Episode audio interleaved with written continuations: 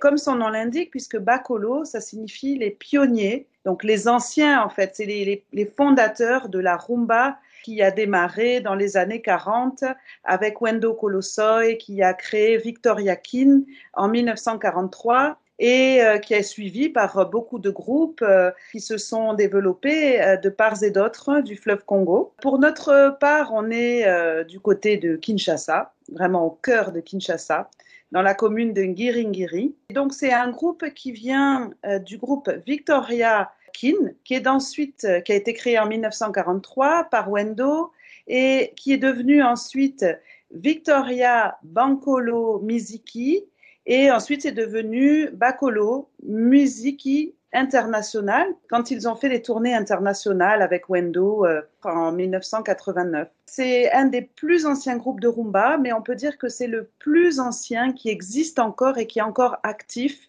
en tant que groupe parce qu'il y a des musiciens éparpillés, des anciens qui continuent à jouer, mais beaucoup ont pris leur retraite. Et les Bacolo, eux, ils continuent à jouer ensemble.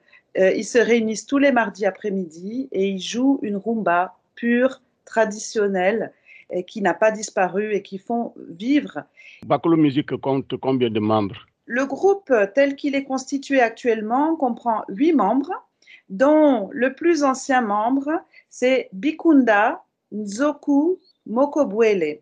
Alors, euh, Bikunda Nzoku Mokobwele, il est né en 1939 et il a enregistré son premier album en 1953 où il jouait du maracas et il chantait avec le groupe Watam. Alors Jeanne, vous, vous êtes euh, vietnamienne d'origine et française aujourd'hui, mais euh, d'où est parti cet amour que vous avez pour la rumba qui est d'origine euh, congolaise?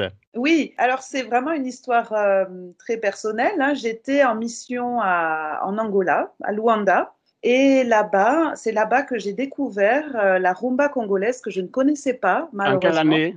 Ça, c'était en 2008. Et là-bas, j'ai remarqué que les gens écoutaient la rumba congolaise partout. C'était vraiment vivant. Mais l'ancienne, hein, Franco, euh, surtout la rumba de Franco, qui était vivante, qui s'écoutait dans les taxis, qui, qui s'écoutait vraiment partout. Le grand Franco, hein voilà, euh, c'est vraiment encore des, des, Les jeunes écoutent euh, et les jeunes, ils, ils, chantent toutes les paroles, ils connaissent les paroles par cœur.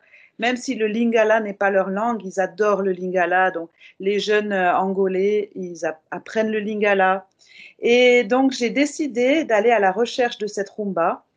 Et parce que je suis vraiment tombée amoureuse et je suis partie à Kinshasa et j'ai cherché, ce n'était pas évident